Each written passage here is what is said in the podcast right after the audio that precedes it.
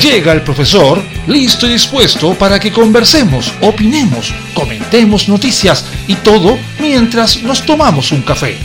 Súmate a esta tertulia con aroma. Comienza Cafeitarse en la mañana con Eduardo Flores en la radio de los monos.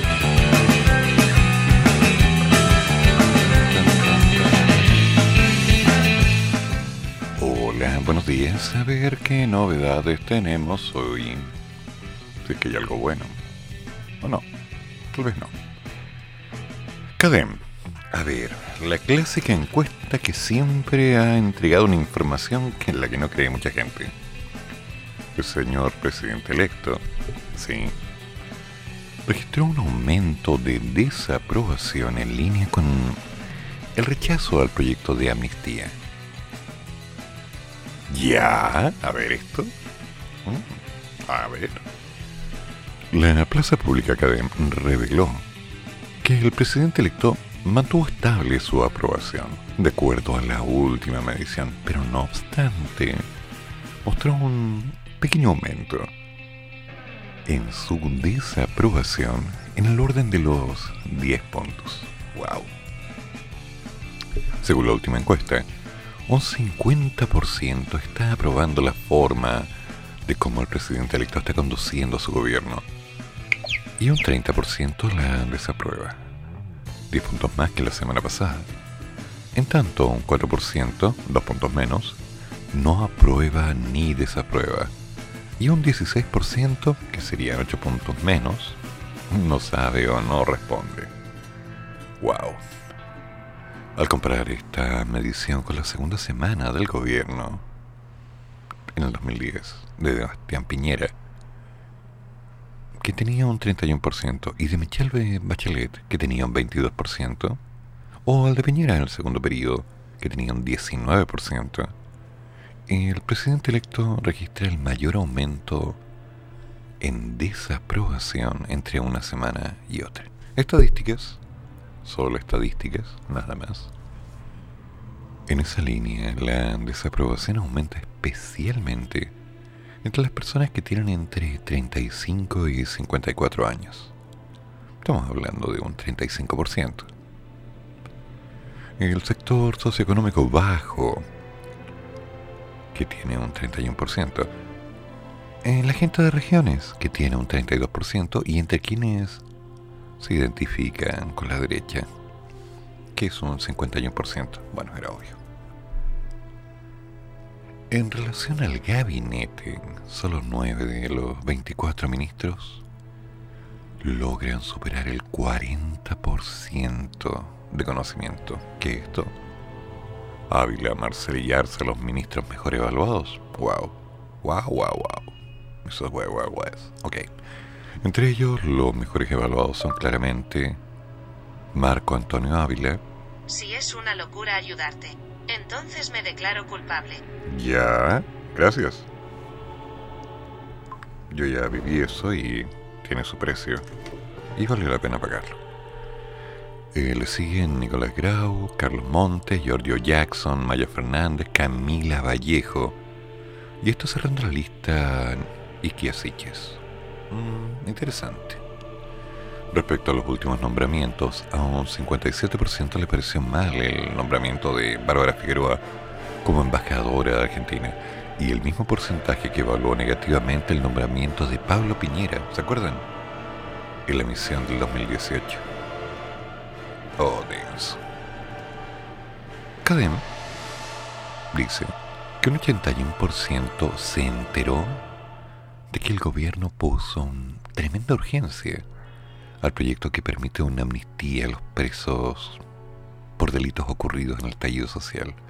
Al respecto, un 64% está en desacuerdo con liberarlos, frente a un 30% que sí está de acuerdo, un 3% que no está ni aquí ni allá, y otro 3% que no sabe o no opina. Interesante. 64% está en contra, 30% a favor. Caramba, caramba, caramba. El rechazo a esta medida es prácticamente transversal en todos los sectores, a excepción de quienes se identifican con la izquierda, donde un 55% lo apoya. Así también, el rechazo a este proyecto es más alto entre los mayores de 55 años, que es un 72%. En los sectores socioeconómicos bajos, que es un 71%, y entre quienes se identifican con la derecha, un 89%. Mm. Ahora, también hay que decirlo, se mantiene estable la intención de aprobar el plebiscito de salida.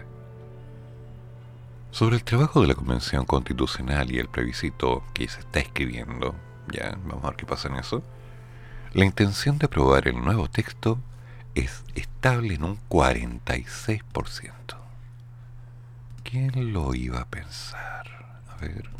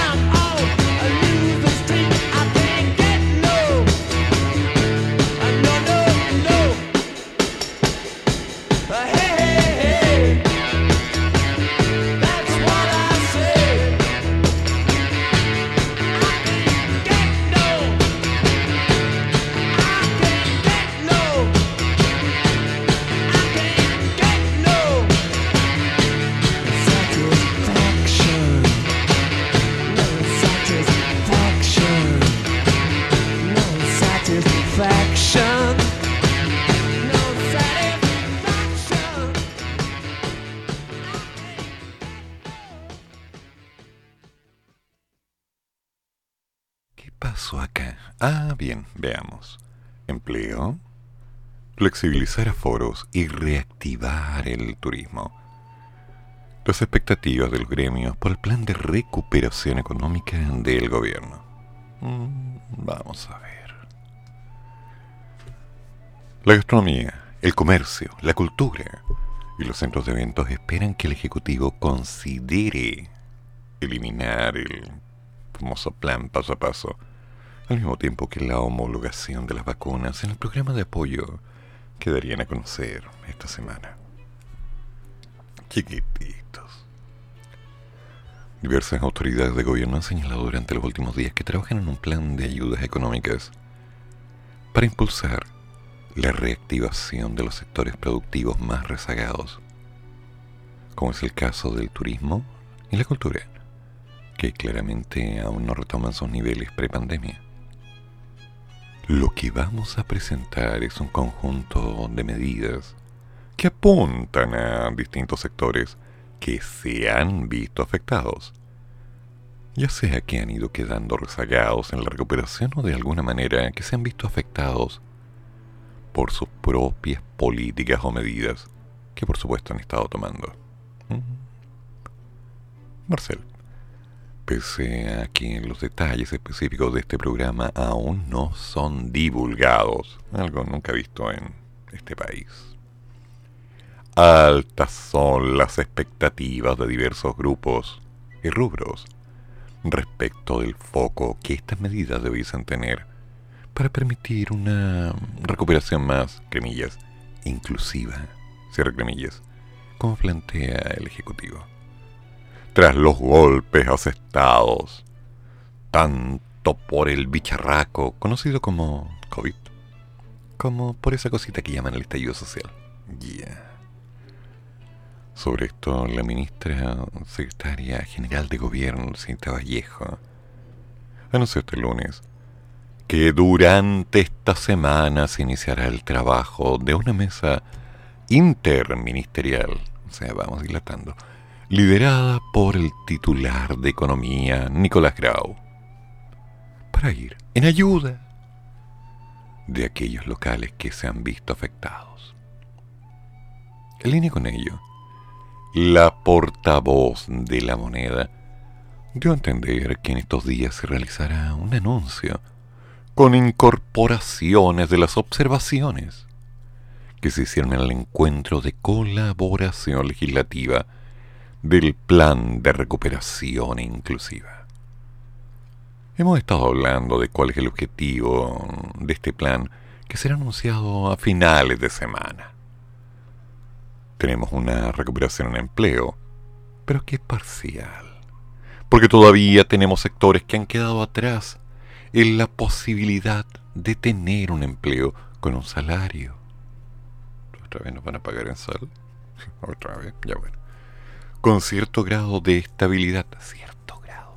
Y por lo tanto, una parte tiene que ver con eso, con la generación de empleo, particularmente las mujeres. Ay, qué solidario.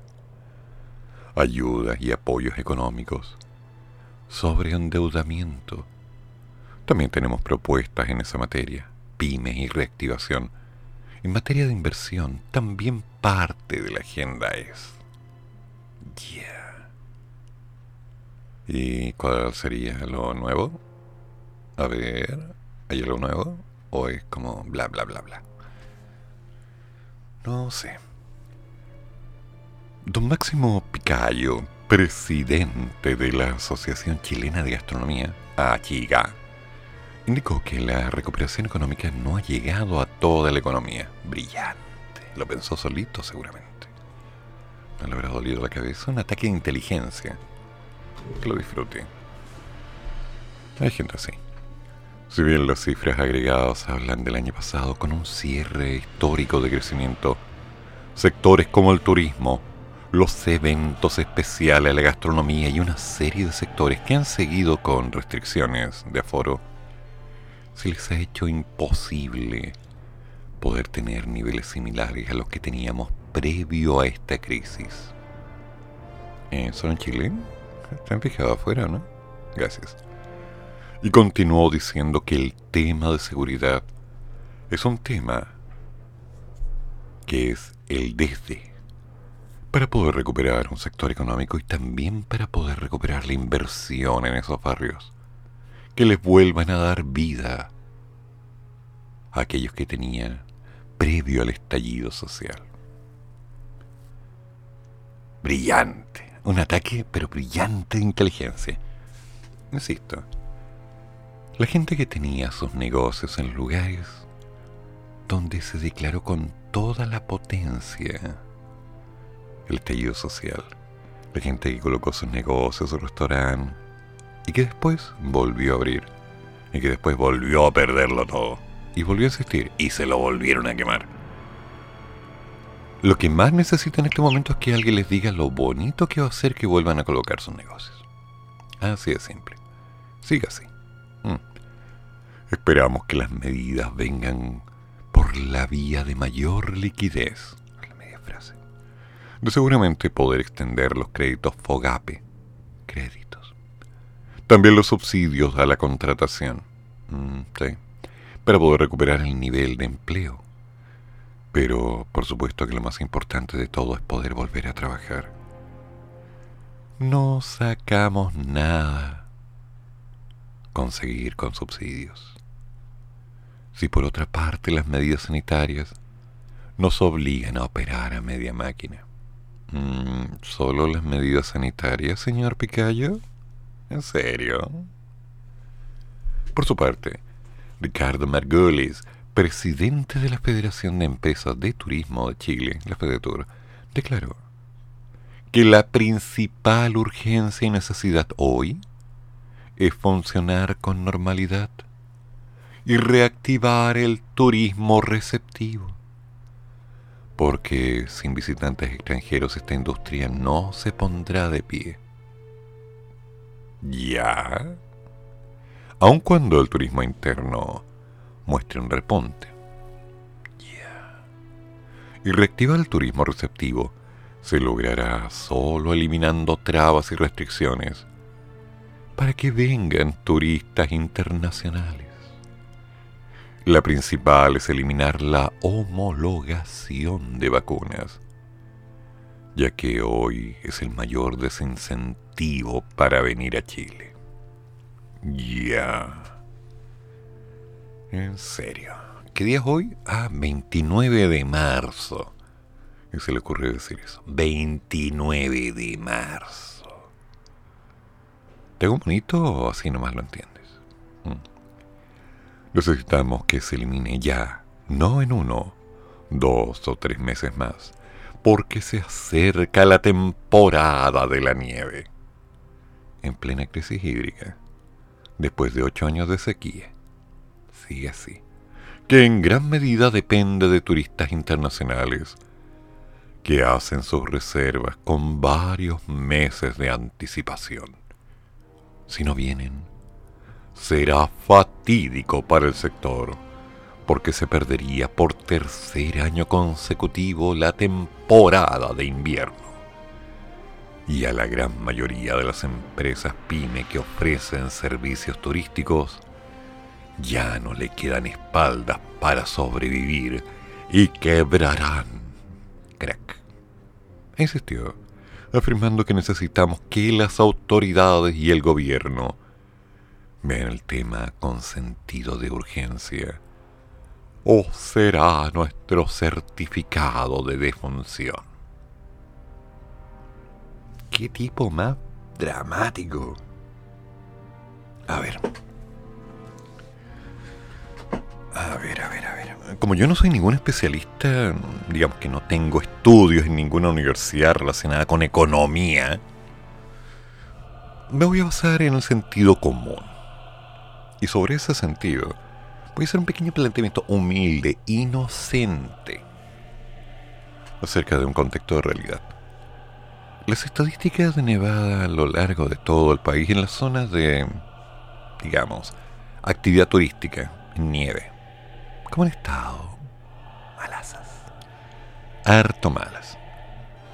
Y sobre ello, la posibilidad de ofrecer un paquete más entretenido que hable del paisaje, no solo de la nieve, está incluido dentro de las propuestas. ¿Hay alguna modificación el negocio? ¿Hay una mm, alternativa? ¿O van a seguir ofreciendo lo mismo? Ahí está la cancha, ahí están los esquíes, láncense. Eso, porque eso es lo que quiere la gente. ¿Es solo eso? Por favor, chiquitito, hagamos las cosas bien. No es tan difícil. Ah, sí, claro. No seas tan sarcástico con la economía y sus analistas, por favor, más respeto. Will Smith 2022. Perdón, me llegué a torear con el comentario. Pero sí es cierto, si no tengo dramas con la economía.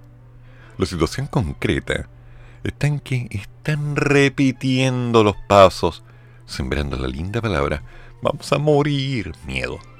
Ah, nuestro certificado de defunción.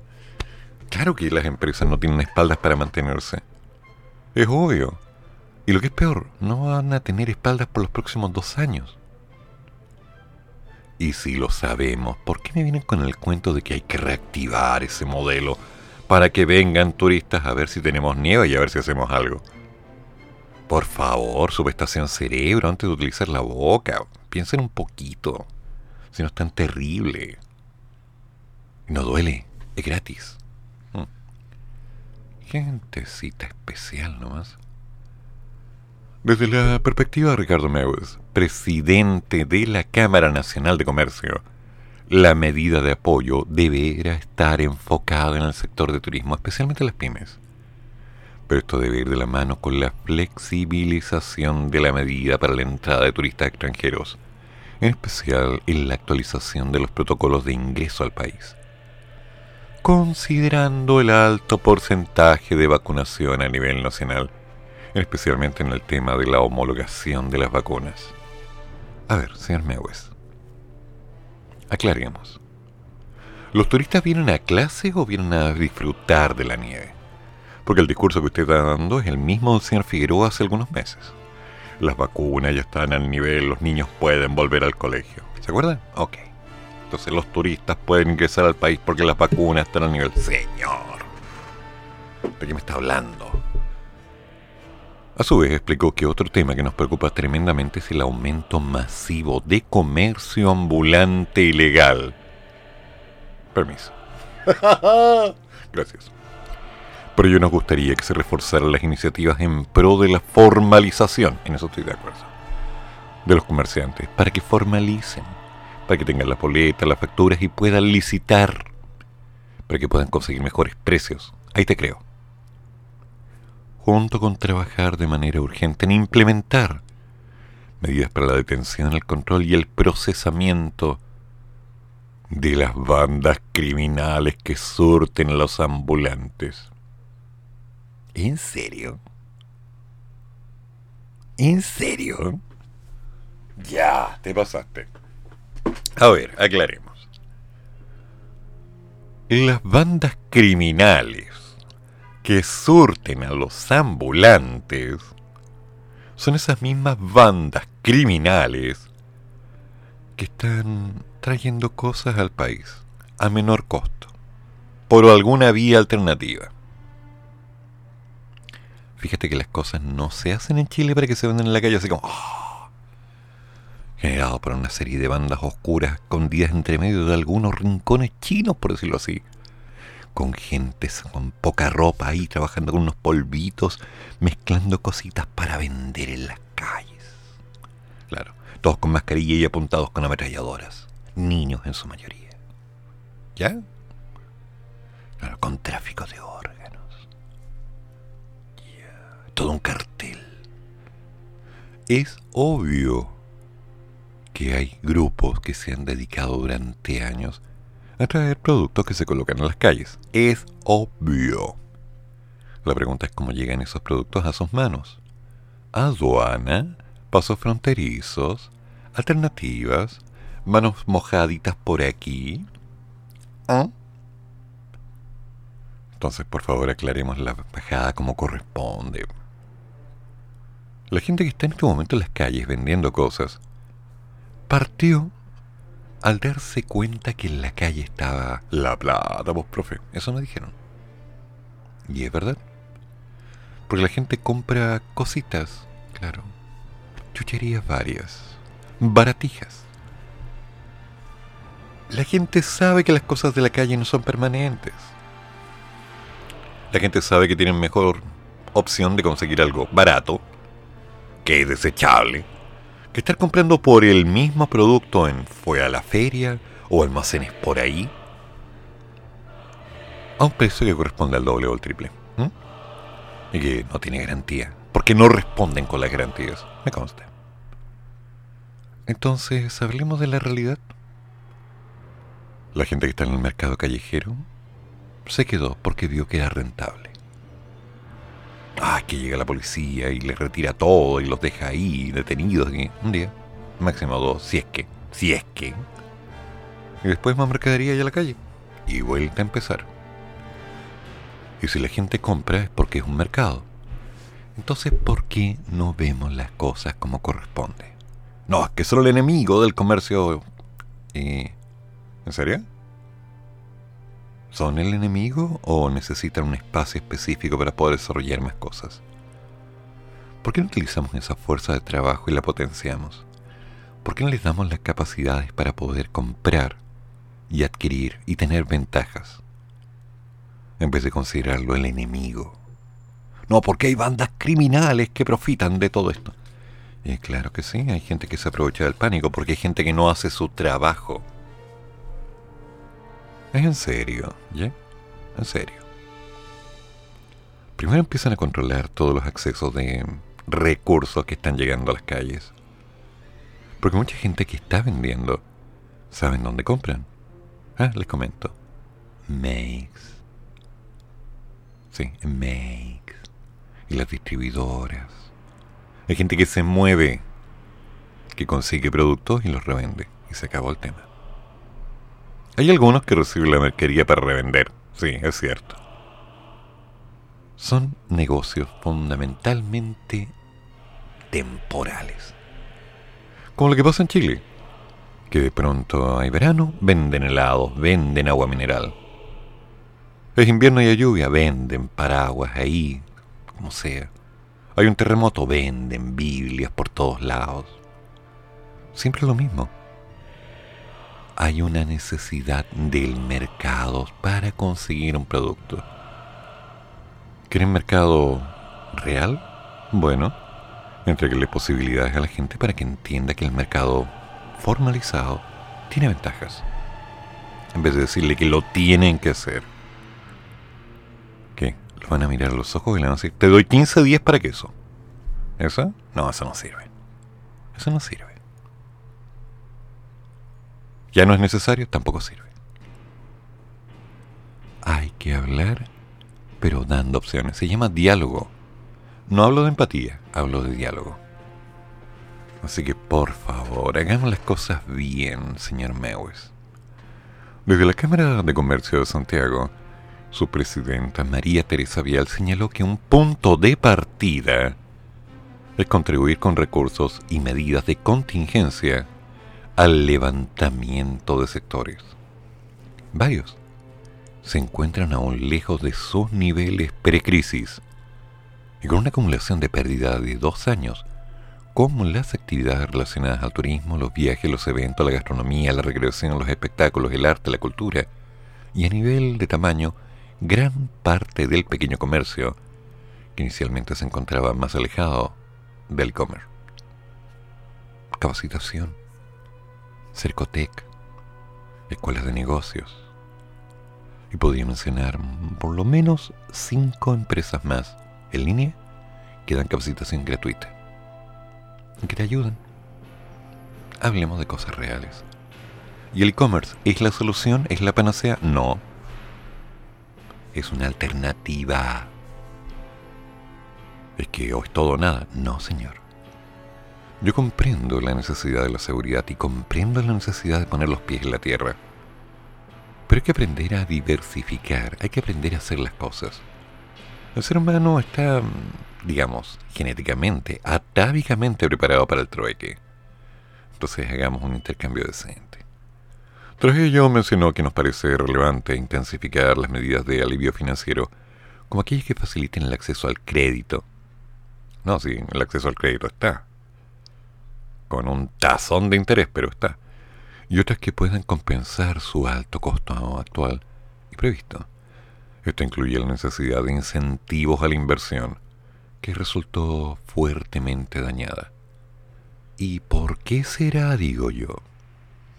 En tanto, Carlos Hueten, presidente de la Asociación de Eventos de Chile, comentó que la primera ayuda que hay que dar a esta industria es dejar de discriminarla y abrir los aforos para un máximo de dos metros cuadrados por persona, midiendo la ventilación y exigiendo el pase de movilidad.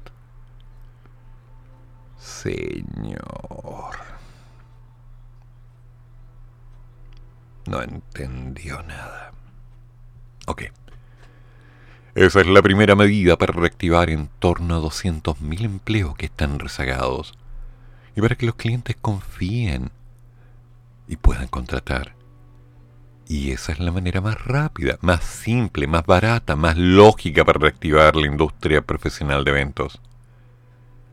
En otra línea, esperaríamos ayudas que no tengan que ver con créditos, sino con ayudas directas del Estado hacia las pymes. Dame platita, por favor. Aquí está la platita. Gracias, tío. Tío, dame una moneda. Señor, señor. Por favor, señor Huete.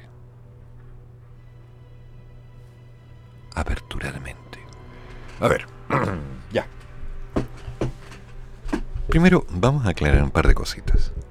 ¿Dos personas por metro cuadrado o una persona por cada dos metros cuadrados?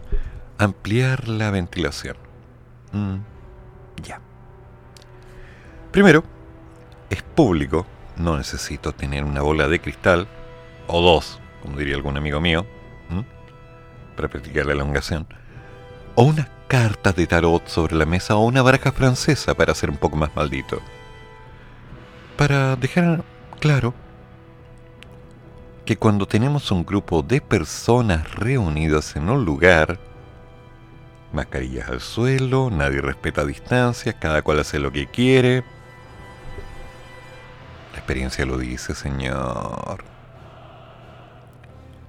Le puedes colocar todas las restricciones que quieras a la gente.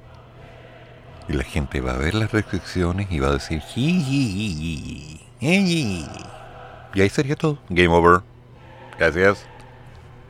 Y adivinen a quién le van a cerrar el local. Muy bien. Ahora, vámonos desde otro punto de vista. Ventilación. Por casualidad, ¿usted sabe cuánto cuesta hacer una buena ventilación?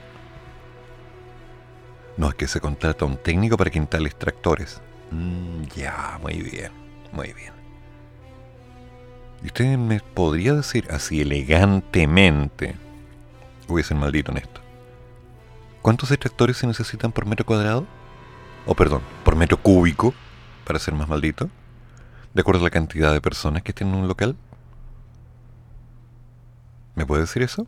Ok, se lo voy a explicar. Cuando la gente se reúne en un espacio cerrado, hay una cantidad de oxígeno y monóxido de carbono, entre otras cosas, que se está dando vuelta. Voy a decir entre otras cosas por no hablar de bichos.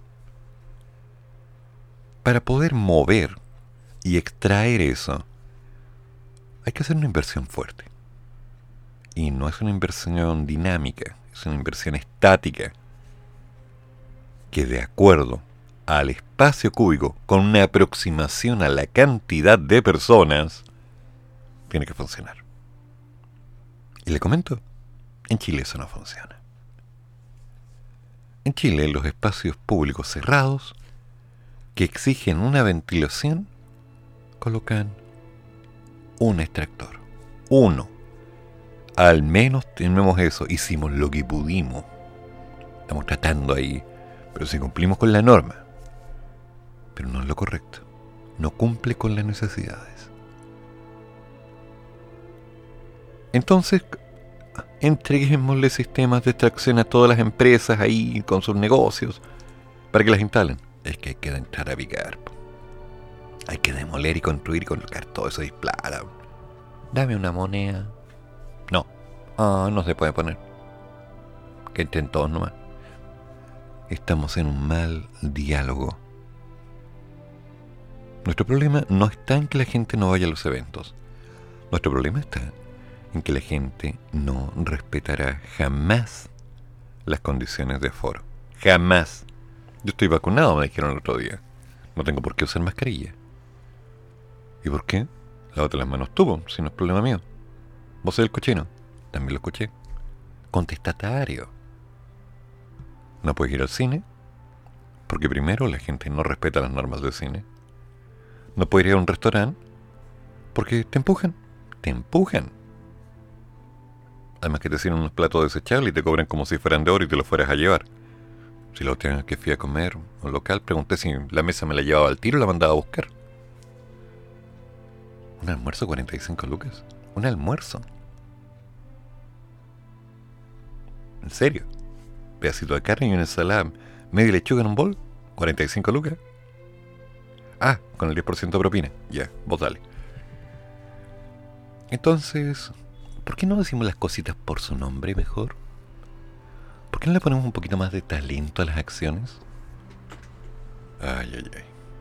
En tanto, Juan Pablo Sui, presidente de la Multigremial Nacional, indicó que es clave entregar señales positivas y certezas a los emprendedores, poniendo foco en la formalización, la eliminación de la burocracia y los subsidios enfocados en el empleo para atender principalmente las deudas que dejan los créditos FOGAPE, COVID y reactiva.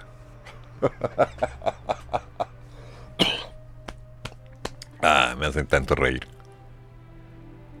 Claro, claro que dejaron deudas. Y tenían que dejarlas. Si con los procesos de reactivación había una apuesta, no una seguridad. Y si era una apuesta había que asumir el costo. O sea, sinceramente, ¿la gente está convencida de que volvimos a la normalidad? No, todavía no. ¿Sabían ustedes que el estado sanitario se extendió hasta el 30 de septiembre? ¿Sí? ¿Sabían ustedes que pese a que tenemos la vacunación más alta, la vacuna no es permanente? ¿Sabían ustedes que hay nuevas cepas entrando al país? ¿Sabían ustedes que todavía tenemos problemas fuertes de infección en los hospitales? Podemos seguir. Que con todas las actividades, las curvas en cierto modo nos muestran un indicador real del comportamiento de este bicho? Eso hablando del bicho. Ahora vámonos al modelo de la crisis social. Marchas, protestas, incendios. No es que son eh, eventos localizados, hay focos, focos chicos, no, no son importantes. Ok, pero son. Y lo malo de que sean es que están declarando públicamente que esto no se detiene. Cuando fue hace un par de meses, salí a caminar y iba por Santiago Centro a comprar tabaco. Y había una protesta en Alameda, pero brutal. Y pasó por mi costado una señora. Ustedes saben, pues, gente de alta alcurnia, buena cuna, gente como uno, ¿no? Alegre, contento, pletórico de deudas que lo único que alcancé a escuchar que dijo, pero si ya ganaron, ¿qué están quemando más cosas? Textual. Ahora a lo concreto. ¿Dónde está la tranquilidad? ¿Dónde está la seguridad? ¿Dónde están aquellas cosas que nos dicen que se puede?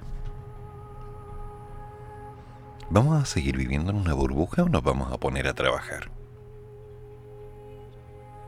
¿Vamos a seguir repitiendo las acciones como antes o vamos a hacer cosas nuevas? Porque si es como antes, no me sirve. A mí no me sirve. El mundo ya no es lo que era. Y el futuro tampoco. Las decisiones que involucren los cambios pertinentes para lograr una nueva entrada al nuevo mercado tienen que partir observando el contexto y la realidad. La formalización tiene sentido que las empresas, que los pequeños negocios formalicen es clave. Y estoy escuchando una voz a lo lejos que me dice, claro, para que le cobren el impuesto y los hagan pedazos. No es que el gobierno necesita que le paguen esos impuestos porque necesita platita. No, no es por eso. No es por eso. Es peor. Es porque para que las empresas pequeñas se puedan convertir en medianas o grandes empresas, y voy a ser concreto, para que puedan crecer y puedan tener socios estratégicos grandes, necesitan licitar, necesitan cumplir con ciertas credenciales y necesitan tener instrumentos financieros concretos. ¿Qué boleta? ¿Qué factura? ¿Qué una cuenta corriente empresa? ¿Qué esto? ¿Qué lo otro? Se puede, señores, se puede. No es que son mucha plata. No, no, eso no es plata. Es más barato de lo que usted cree. Mucho más barato. ¿Y sabe qué? Se lo podemos explicar con lujo de detalle. Pero no lo vamos a hacer por usted. Entonces, ¿cuál es la idea que las empresas formalicen estos negocios de barrio y todo lo demás? Que puedan crecer. Y si pueden crecer, que también los gobiernos y los sistemas les puedan dar las estrategias y los apoyos necesarios para que sea común para todos, para que podamos crecer. Eso es trabajo de un Ministerio de Economía. Eso es un trabajo de un grupo de personas pendientes de que todos apuntemos hacia arriba. Hay dos formas. Me lo decían tiempo atrás. Emparejar la cancha. Sí. Emparejar la cancha que todos hablemos el mismo idioma y tengamos las mismas oportunidades. Yo digo otra cosa. Subir de nivel. Donde todos estemos en un ascenso continuo. En una posibilidad real en la que los ascensos nos vayan apoyando a todos. Y sí, van a haber dificultades. Algunos van a subir más que otros. Y posiblemente algunos van a tender a baja. Y es ahí donde tenemos que reactivar hacia un conjunto de opciones que minimice las pérdidas, que minimice las bajas. Este país es una gran empresa, una tremenda empresa. Y como tal, se tiene que potenciar para que la gente esté bien. Y solo hay una forma. Y esa forma es que hagamos las cosas a criterio, en vez de estar imponiendo reglas que de alguna manera nadie va a cumplir. Entonces, ¿por qué no nos ponemos a trabajar como corresponde? Y por supuesto, le damos un poco de talento a toda esta historia. Me están hablando de las opciones reales, desde el mundo de la cultura. Jorge Ramírez, gerente general de la Asociación Gremial de Empresas y Productoras de Entretenimiento y Cultura, que claro que las expectativas del área no tienen que ver con ayudas ni subsidios. Nosotros queremos trabajar. Bien. Y como representante de los artistas, trabajadores técnicos, gestores, pymes y proveedores de la cultura, entretención y sus afines, exigimos al gobierno una apertura de los aforos al 100%. Mal. Al menos para este sector, la situación ya no resiste bono alguno. El llamado plena paso a paso está obsoleto y en algunos casos anacrónico a la realidad del manejo de la pandemia en Chile y del resto del mundo. Señor Ramírez, no se meta donde no sabe. No le crea a la prensa. En serio, infórmese porque el concepto de anacrónico a la realidad del manejo de la pandemia, señor, parece que no tiene idea. Disculpe que lo diga, pero infórmese. O a lo mejor la prensa utilizó las palabras y las colocó en su boca de esta manera. Si es así, mi disculpa, señor Ramírez. Pero si usted dijo eso, señor Ramírez, usted no tiene idea de lo que está diciendo. Simple. Y acotó que la inmensa mayoría de los espectáculos son imposibles de realizar porque no se realizan en parques de miles de metros cuadrados, sino pequeñas salas, teatros, gimnasios, arenas y estadios. Debemos comprender de una vez por todas que el trabajo óptimo de nuestra actividad, las economías presenciales deben ser comprendidas y administradas con entendimiento pleno de la misma, mm, de sus alcances y su funcionamiento. Por otra parte, entre los apoyos que demandan al nuevo gobierno, destacan el que se entregue un nuevo FOGAPE y también que se ponga en funcionamiento en Chile el seguro COVID enfocado a los gestores, artistas y proveedores del sector de la cultura. entretención y afines. A ver. A ver. El Estado tiene que hacer varias cosas. No tengo idea si las está haciendo y difícilmente voy a poder saberlo, porque ningún gobierno, ningún Estado es transparente para mostrar los pasos. Mientras van resultando dicen, hicimos tal cosa y uno dice, ¿y esto hicieron? Pero es la parte del gobierno. Pero lo que el gobierno no tiene que hacer es hacerse cargo de empezar a tapar las deudas de la gente. Lo que el gobierno tiene que hacer es encontrar la forma de que esas deudas no existan antes de que se generen. Es distinto. Si este país ha fallado en varias cosas es porque ha sido reactivo y no proactivo. Esperamos que ocurra algo y de ahí vemos qué hacemos. Política de hechos consumados, diría mi padre.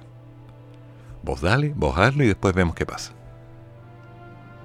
Yo aprendí a hacer hace muchos años, será hace casi 40 años, un tipo de persona proactiva, que apunta a ver las posibilidades, lo bueno y lo malo, evaluando riesgos, viendo alternativas, analizando el peor escenario y de ahí construyendo. Y sí, me ha funcionado. Pero hay cosas que han sido muy complicadas y todo tiene un costo, todo cuesta. En fin. Ya.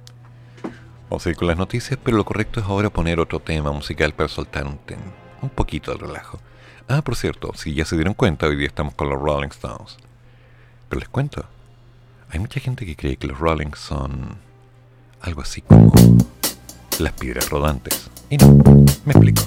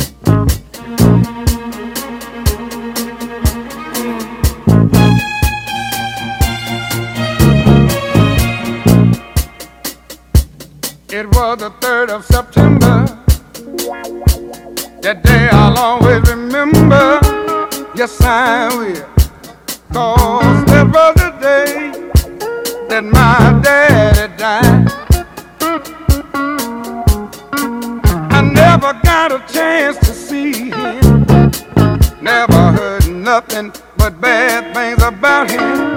Mama. I'm depending on you. Tell me the truth.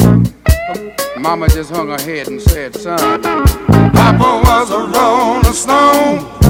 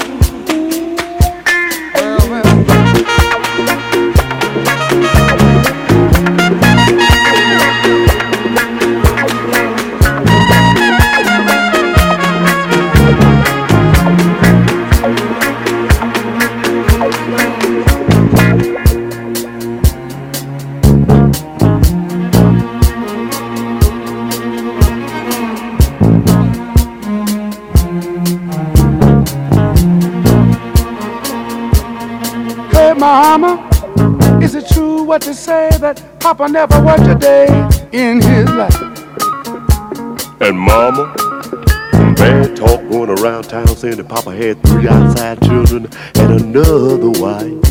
And that ain't right. Heard some talk about Papa doing some storefront preaching, talking about saving souls and all the time leeching,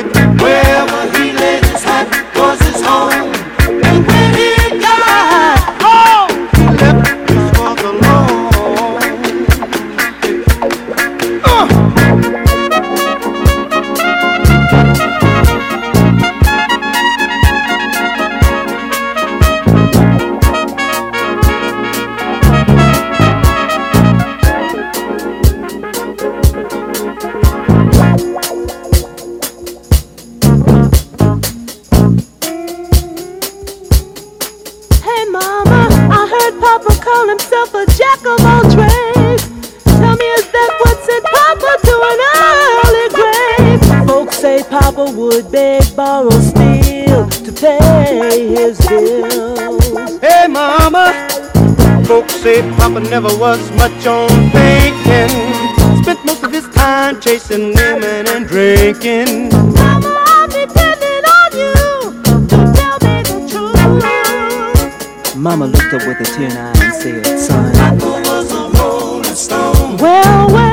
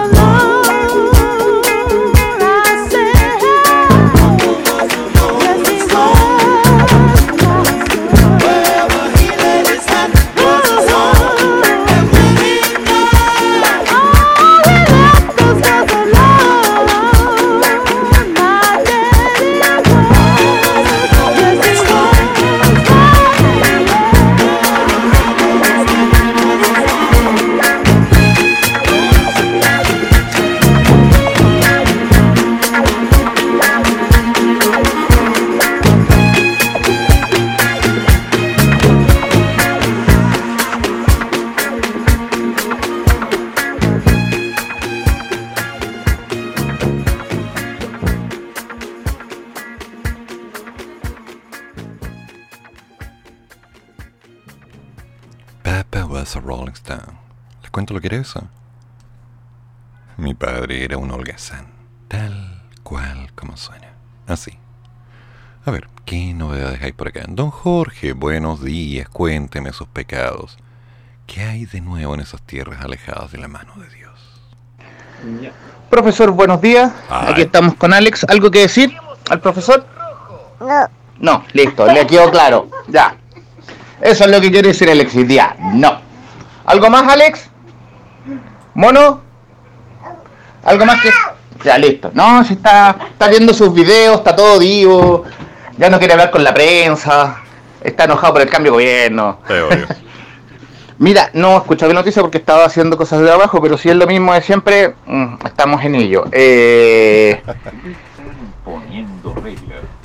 profesor, pregunta seria y la tiro al aire. ¿Cuándo por último nos vamos a comunicar por WhatsApp o, o una llamada por, por Skype o usando esta cuestión? Esta otra ICQ. cuestión que se usa. ICQ. Ah, ya no me acuerdo una plataforma que se usa para hablar, así en directo, no, aparte del Skype y todo. Para que revisemos los temas, eh, pa- voy a bajar todo lo de la constitucional que me falta, Sí. se lo mando, y cuando lo conversamos para tirarlo como cápsula, o, o hacer hacer lo que hay que hacer porque se, se bajan los plazos y están sacando unas cuestiones por lo que leí la rápida que mm, va- tiramos, nos, nos quieren hacer y seriamente, nos quieren hacer la de Venezuela y no es broma. en serio, tienen tan quieren refundar al Estado una mezcla entre socialismo, federalismo, eh, respeto a las culturas ancestrales, lo cual es eso sí corresponde, pero la división del territorio, las regiones autónomas y mapuches se pueden independizar, patrimonio propio, pero el Estado es uno solo. Mm. Mi pregunta es, y disculpando a mi mozarbe, ¿quién crestan los asesores estos animales? Porque los pocos que saben, que son abogados, están todos en desacuerdo. Sí. Bueno, profesor, que tenga buen día. Vamos a hacernos un café. Y de fondo se escucha su voz. A ver, te voy comentando. Lo primero es que nos coordinemos rápidamente. Yo hago los programas en la mañana y en la noche, así que entre medio algunas clases. De a poco, ya van llegando. Y tenemos que trabajar. Tengo los primeros documentos que me enviaste. También hay una invitación abierta para que quien se quiera sumar, dando una mirada objetiva, nos permita hacer una comparación entre la actual constitución y la nueva propuesta, para revisar punto a punto, de tal que esto quede grabado en cápsulas y lo pongamos a libre disposición. Es una buena idea. Queda mucho por hacer. ¿Fácil? No, fácil no va a ser. Nos vamos a tirar a mucha gente encima. Respecto a lo que esté pasando con el borrador de la Constitución, que es todo un tema, hay gente que tal vez no esté de acuerdo. Hay gente que tiene muchas expectativas. Cuidado con esa palabra. Que yo creía, yo esperaba. No, si es que esto no es lo que yo quería, que esto no. Cuidado. Hay varias cosas. Incluyendo una moción que está presentada en el Senado para cambiar la opción de rechazo por la opción de modificación. Es decir, que en el plebiscito de salida o aceptemos la nueva escritura o modifiquemos la que ya está. ¿Sí? La antigua constitución. Pero no que se rechace la nueva solamente. Entonces, hay temas a discutir. Hay muchas cosas. Y la propuesta sigue abierta, por supuesto. Con eso ya vamos avanzando. A ver, ¿qué pacho? Ah, hola Katy. Sí, vamos a estudiar, tranquila. Vamos a sacar esto. No tengas miedo. Es matemática, no es nada terrible. A ver, ¿qué pasó acá en Noticias Concretas? Yo creo que si hubo un apresuramiento y quiero ser ah, una autocrítica, yo creo que mi sector, y quiero ser bien específico, me refiero a la izquierda, me refiero al Frente Amplio, me refiero incluso a la gente que me rodea, tiene un problema con Twitter. Ya, ok, ¿en serio? Ese fue el análisis, tremendo análisis, ¿eh? un dolor de cabeza terrible de haber tenido el hombre, que hizo el lunes el diputado Gonzalo Winter en Radio Universo. Al ser consultado sobre la reacción de algunos integrantes del gobierno ante el caso del joven herido por una bala percutada por un carabinero en la marcha estudiantil del pasado viernes, y que en las últimas horas quedara en manos de la justicia determinando que el uniformado actuó en legítima defensa tras ser atacado por una turba en la Alameda.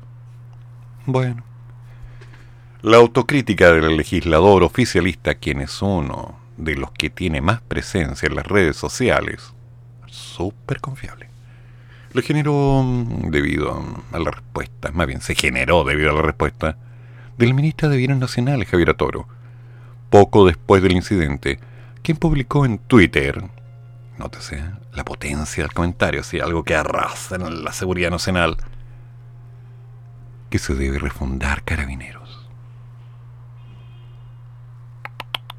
Así otros personeros del Ejecutivo debieron salir a aclarar que el gobierno del presidente actual, electo, apunta a reformar y no refundar la institución policial. A pesar de las horas y luego de conocerse diversos registros, entre ellos un video y un audio, donde se escucha al funcionario involucrado reportando agresiones por parte de un grupo de desconocidos, el subsecretario de Prevención del Delito Eduardo Vergara puntualizó que en casos como estos se debe hacer el esfuerzo de no caer en la lógica del péndulo, para allá, para acá, para allá, para acá. donde las interpretaciones y acusaciones apresuradas muchas veces ocultan la realidad. Comentario que coincide con el planteamiento de Winter. ¿Katy Winter? No, esa es otra. Por la tarde, la ministra vocero de la moneda, Camila Vallejo, se pronunció en el mismo tenor y aunque sin apuntar directamente dijo, compartimos con algunas personas lo que han hecho en el sentido de cuidar cómo usamos las redes sociales respecto a esto, para no adelantar juicios que terminan o pueden terminar siendo prejuicios respecto a hechos de los cuales no tenemos toda la información. ¿En serio? Pero como gobierno no podemos menos que lamentar que tengamos o terminemos una jornada con personas heridas y en ese sentido no queremos más violencia. Nadie quiere violencia. Ni ahora, ni antes. Nadie. Y yo sé que al tiro saltaron 15 personas por lo bajo diciendo, pero ¿qué te pasa? Si no, y la violencia, y no, en las calles. Y por otro lado escucho una voz de ¡Ah, a todo! ¿Se acuerdan? Ok. Cosas claras. Para quien no lo sabe, porque al parecer hay gente que todavía no lo tiene claro, Twitter es un vehículo de opinión, donde cada cual puede escribir lo que le dé la gana, lo que quiera. Ahora, cuando estás en una posición de poder, ten cuidado con lo que se te ocurre decir, porque la gente no interpreta que es tu opinión, sino la de todo el grupo que te rodea. Y ese es un concepto de preconcepto. Por favor, seamos un poquito más responsables. He estado leyendo tanto comentario que salió en Twitter, Twitter, Twitter y otros en Facebook, Facebook, Facebook que no son más que palabrería. Son rabia, son historias, son contextos personales, subjetivos, y no deben representar la opinión de todo un grupo. Hay canales. Reformar o refundar. Primero las cosas funcionan de una manera tiene un sentido. Hay que adecuar. Hay que ser explícito y transparente. Yo dije, tiempo atrás, que mi interés personal es que las cosas sean respetuosas. Pero también tengo claro que eso tiene que ser por ambos lados. Y hay gente por ambos lados que lamentablemente no merece respeto, porque están acostumbrados a ser violentos, agresivos. Entonces no se logra nada. Cuando estamos haciendo un modelo de construcción que apunte a nuestra tranquilidad, primero pongámonos de acuerdo en eso y después empecemos a construir. Cuando estamos haciendo un llamado a la tranquilidad, a no más violencia, uno dice, perfecto, pero mantengan el discurso. Porque si recordamos en el tiempo, hay muchas cosas que no iban en esa línea. Entonces hay gente que, perdóname, pero ya no da ninguna confianza.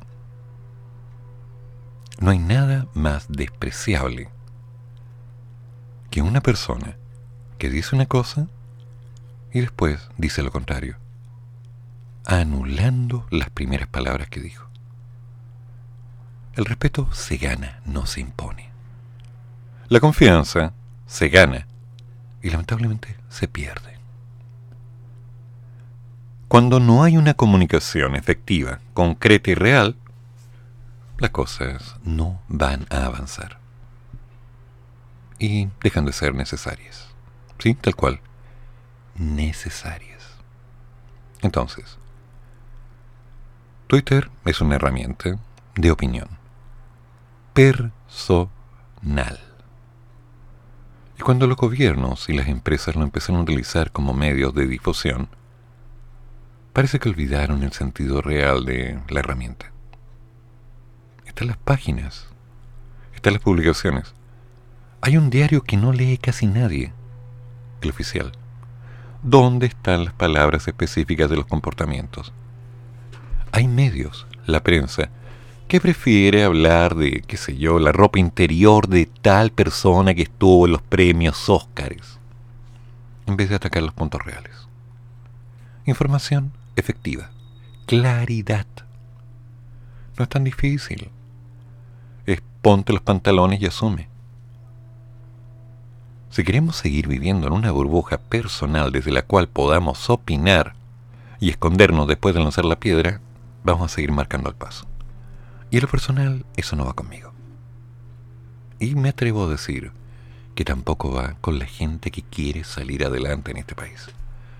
Las cosas claras, por favor. Y teniendo las cosas claras en la mesa, conocemos la realidad, decidimos y empezamos a construir. Rollins.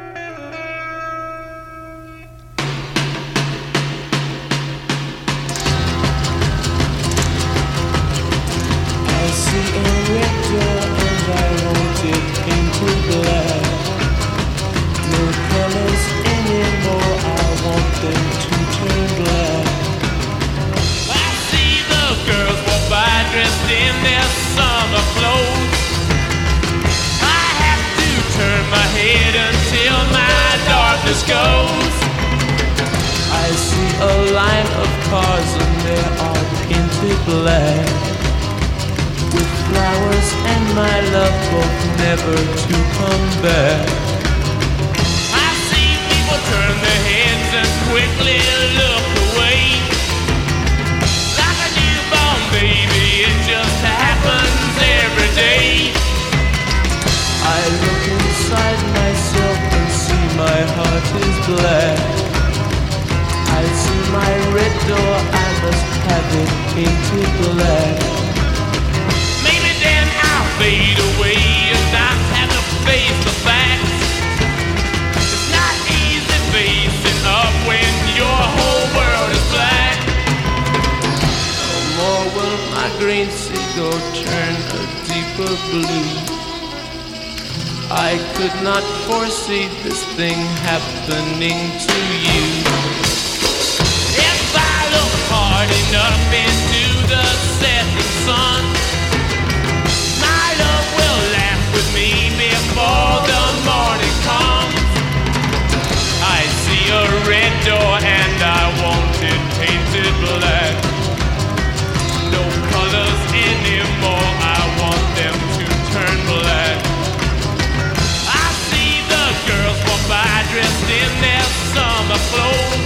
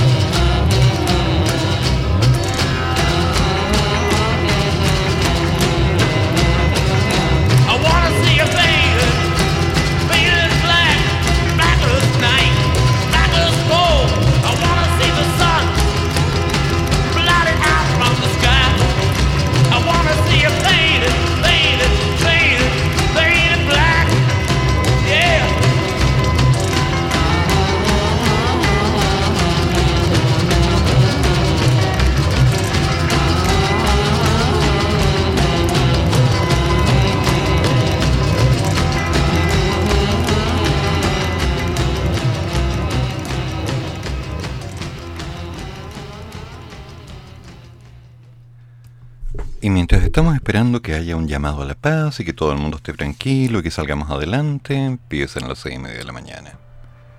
Algunos accidentes mm, registrados por los incidentes aislados que se produjeron la noche del lunes y la madrugada del martes entre manifestantes y personal de carabineros en las comunas de San Bernardo, en Santiago, todo en el marco de la nueva conmemoración del Día del Joven Combatiente, compañero combatiente.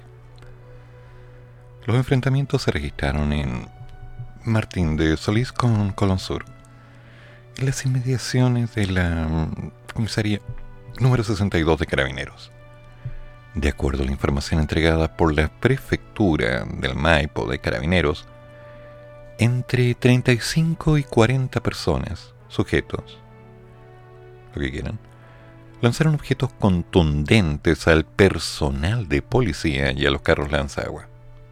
Además, encendieron barricadas en el sector, por lo que las autoridades recomendaron a la ciudadanía optar por otras alternativas de tránsito.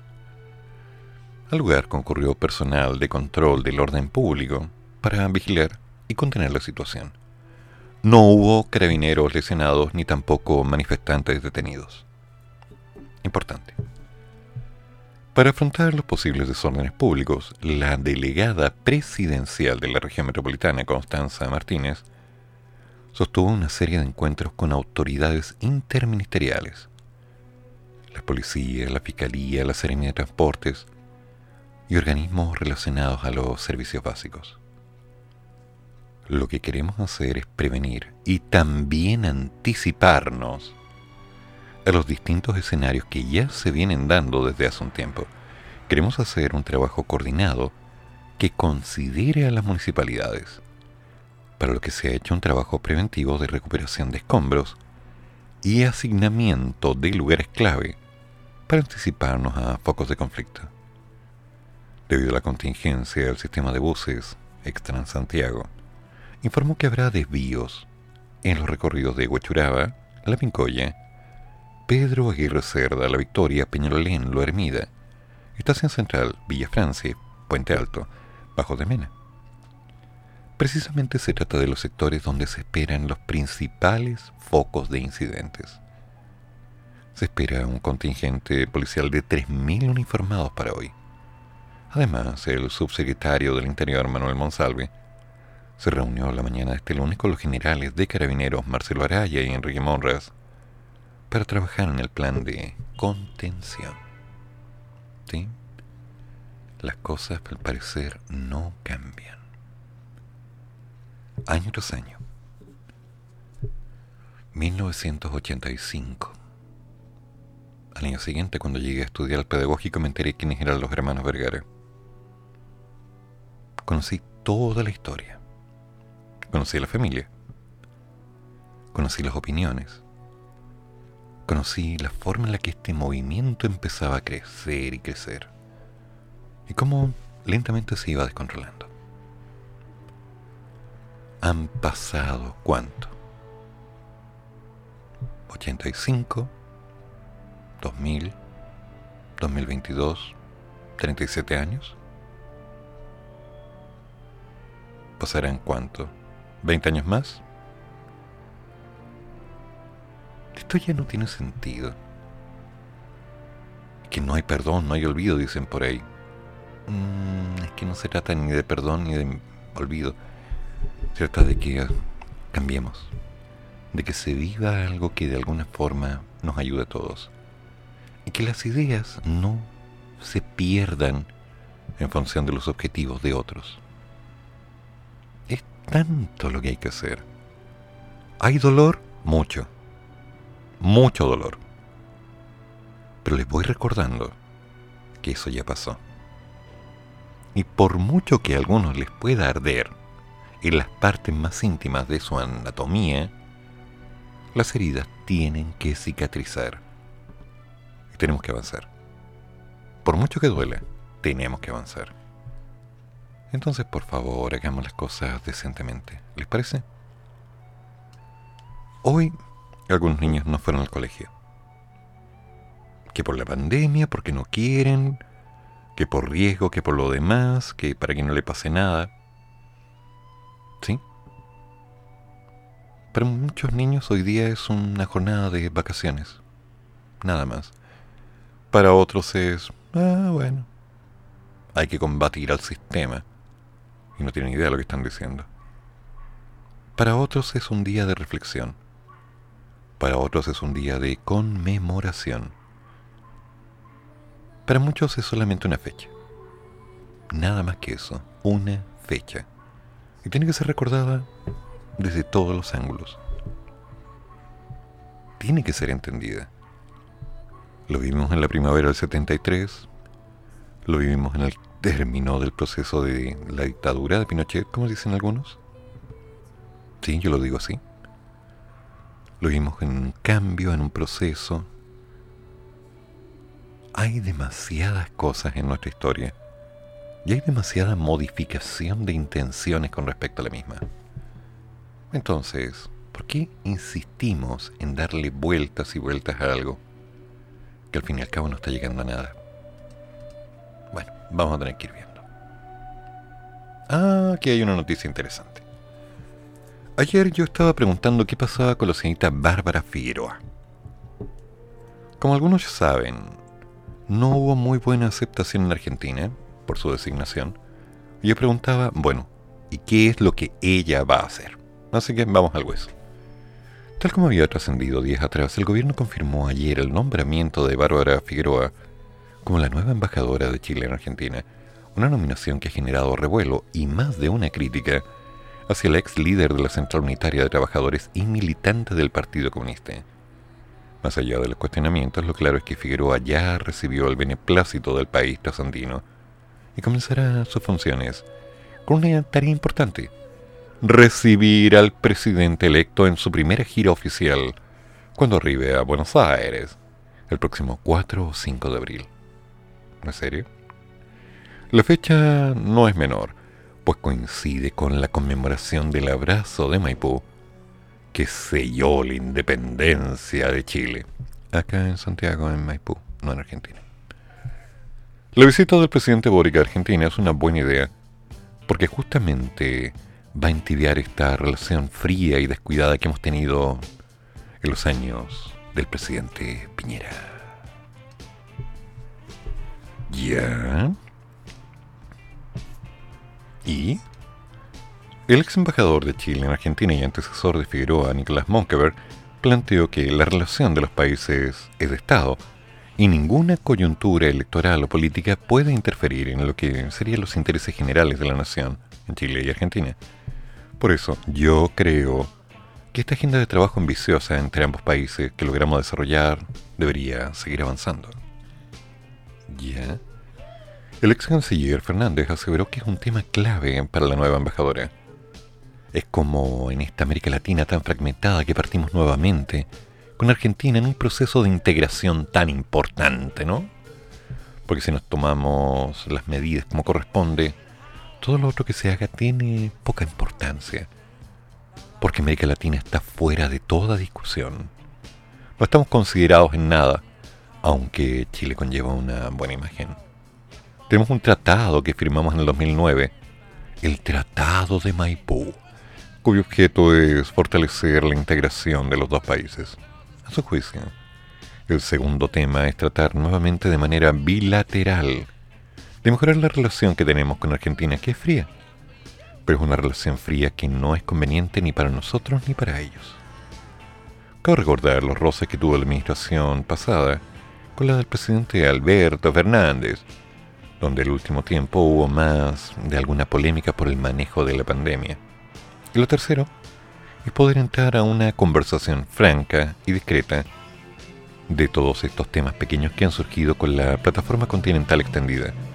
Es un esfuerzo de resolución de diferencias por la vía diplomática tranquila y silenciosa, en que todos estos conflictos, cuando pasen a la opinión pública y son menores, se agranden y contribuyen a enfriar las relaciones. El tema surgió luego de que los presidentes Sebastián Piñera y Alberto Fernández se enfrentaron por los límites de la plataforma continental de Chile en el mar Austral, desde Punta Puga a las islas Diego Fernández, perdón, Ramírez, en la región de Magallanes, la cual se extiende hacia el sur por el este del meridiano del Cabo de Hornos. Incluso la Cancillería trasandina, que acusó al país de pretender apropiarse de una parte de su área. Hmm.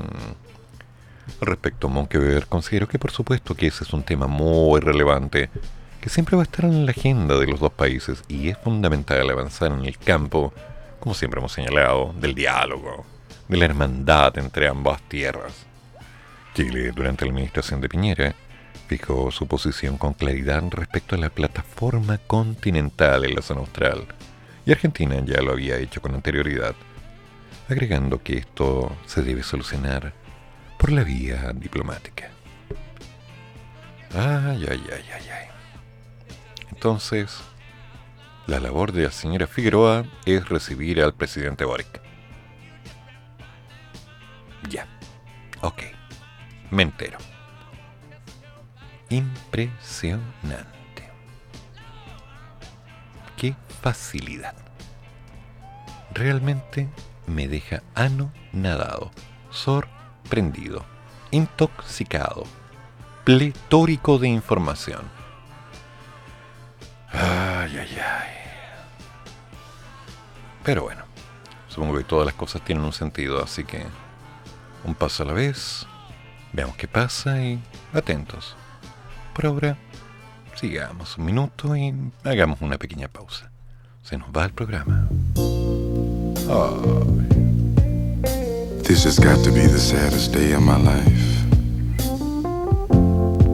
I called you here today for a bit of bad news.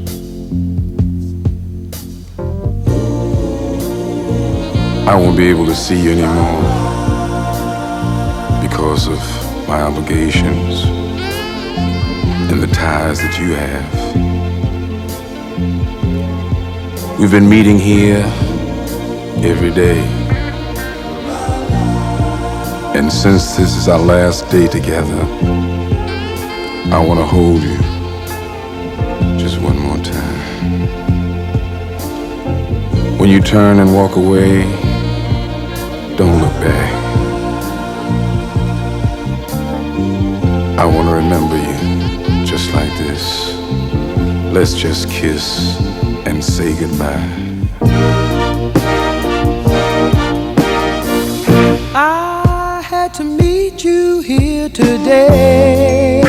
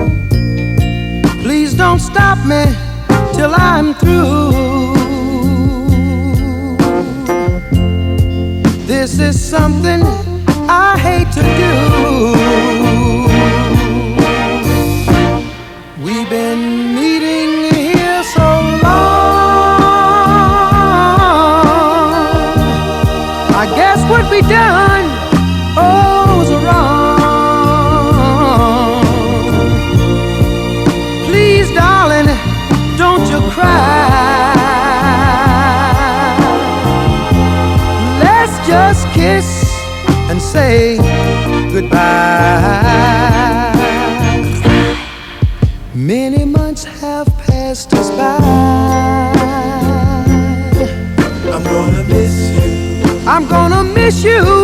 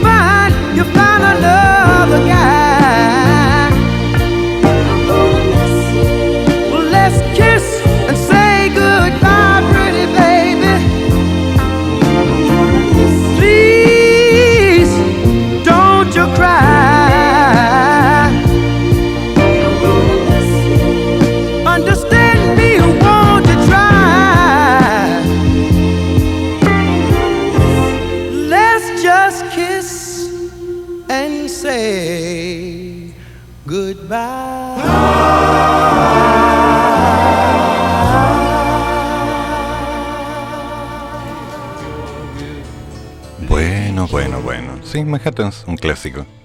Es bueno ir un poco en el tiempo. ¿Y ahora? Bueno, ya se nos va el programa, así que apuremos. Quinto retiro. La oposición pide al gobierno medidas económicas para evitar es tanto llanero solitario, na- cabalgando por quién sabe dónde, la Araucanía, Santiago, el norte, el sur. Tanto indio, ¿no? Eh, eh, llanero solitario. No vengan después con malas interpretaciones. Una carrera contra el tiempo se generó en el Congreso a la espera del anuncio de un paquete de medidas económicas que podrían apaciguar las aguas tanto en el oficialismo como en la oposición. Desde el momento se han ingresado ocho proyectos relacionados con el retiro de fondos de pensiones, que van del 10 al 100%. Siete de ellos se han presentado en la Cámara y uno en el Senado, el que además viene acompañado de un segundo adelanto de renta vitalicias. Al respecto, desde la oposición han señalado que tienen la intención de funcionar como una bancada más unida, tal como lo han señalado desde la UDI y republicanos, algo similar que apunta en lo que dice Renovación Nacional, pese a que en ocasiones anteriores actuó de manera fragmentada frente a los retiros, aunque era una bancada que tenía muchos más parlamentarios. Por ahora, la expectativa es que funcionen como un frente común, pese a que la semana pasada la diputada Camila Flores advirtió el importante apoyo que genera un retiro del 100% de los fondos previsionales. Esto último, ante los anuncios sobre la reforma previsional que ingresaría al gobierno en el segundo semestre. En todo caso, el diputado integrante de la Comisión de Hacienda, Frank Sauerbaum, sostuvo que todo depende de la capacidad del Ejecutivo a través de su propuesta para aunar criterios. De esta manera, se podría funcionar de manera unida y evitar una oposición al interior de todo el sistema. En el oficialismo el panorama es distinto tras el cónclave de Cerro Castillo, donde se trató de cortar una situación de conflicto entre las dos principales fuerzas que conviven en el gobierno. De ahí se sacaron las lecciones que se vieron reflejadas en algunas declaraciones que cambiaron de tono, donde se apuntó a situaciones específicas para el retiro, como enfermedades catastróficas o el pago de pensiones de alimentos. De todas maneras, el gobierno ahora tiene un aliado inesperado, que son los grupos más duros de la derecha que están completamente en contra de los retiros. En esa línea, el senador Gustavo Sangüesa de la UDI criticó el ingreso de una de las propuestas por parte de Karim Bianchi. Respecto a lo reglamentario, señalaron que de las siete iniciativas ingresadas en la Cámara, se esperan que puedan ser refundidas debido a que tienen objetivos comunes y que incluso comparten a los diputados firmantes. Por contraste, en el caso del Partido de la Gente, se busca generar un mecanismo de autopréstamo, a lo que se suma la iniciativa de Gaspar Rivas, que busca la devolución y las pérdidas de los ahorros previsionales de los cotizantes desde el año 2000 a la fecha. Ok, está en terreno, se está jugando. Así que vamos a tener que ir viendo cómo va todo esto. En unos minutos, nuestro querido maestro, el Señor te lo damos, a quien le enviamos un abrazo y por supuesto nuestros mejores deseos. ¿Por qué? Porque está de cumpleaños. Sí, hoy día cumpleaños.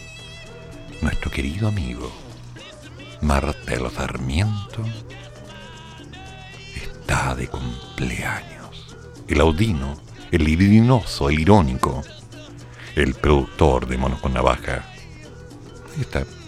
Listo para tener la media fiesta, señores. Así que agárrenselas con alambre porque el hombre viene preparado. Y después del mañana mañando, a las 11.30, Ice Rocks. Como siempre, con temas interesantes y candentes para que nos dejen clarito cómo va el tema. Y a las 14 horas, me haces tanto bien. Con Patricia Aguiluz, quien no suelta el micrófono ni para hablar. Eso sonó feo. Pero bueno. A ver qué pasa mientras tanto. Mm. Twitter se sigue moviendo por el caso de los hermanos Vergara. Sigue sigue sigue el tema. Hay gente frente al Congreso Nacional, al ex Congreso. Hay varios movimientos. Hay varios recuerdos. Mariano Puga. Mm, tantas cosas. Damas y caballeros, hagamos las cosas bien. Tengamos un día tranquilo. Aceptemos los cambios. Trabajemos duro. Demos el paso. y en lo posible enfrentemos la realidad con calma, tiza y buena letra, que de aquí en adelante se nos viene difícil. No por un gobierno que nos guste o no nos guste, sino porque hay de la mano una serie de cosas que vamos a tener que enfrentar. Vamos a tener que trabajar más. La crisis nacional también está asociada a la crisis internacional. El dólar sigue fluctuando, el oro también. Todo el modelo económico va a depender de las importaciones y exportaciones. Hay que formalizar, hay que crecer, hay que ganar seguridad, hay que educar, hay que construir. Y hay que, a veces, dar un paso al aire. Viviendo todo lo necesario a sabiendas de todo lo negativo del pasado. Porque la gente no cambia. Nunca va a cambiar. La gente tiene su forma de ser y vivir. Pero también es importante que aprenda a aceptar que somos diferentes, pero que no tenemos por qué ser enemigos. ¿Ok? Damas y caballeros, todas las opiniones vertidas en este programa son de mi exclusiva responsabilidad y o de las personas que las han emitido. Todo lo dicho acá es para todos. Cuídense, que tengan un muy buen día y nos juntamos mañana temprano a las 8 de la madrugada. Martelo, feliz cumpleaños amigo mío. Va un abrazo. Y que lo bueno no falte, ni en tu mesa, ni en tu vida. Hay que seguir. Conversamos en el programa en un minuto. Y aquí vamos de nuevo. Chan, chan.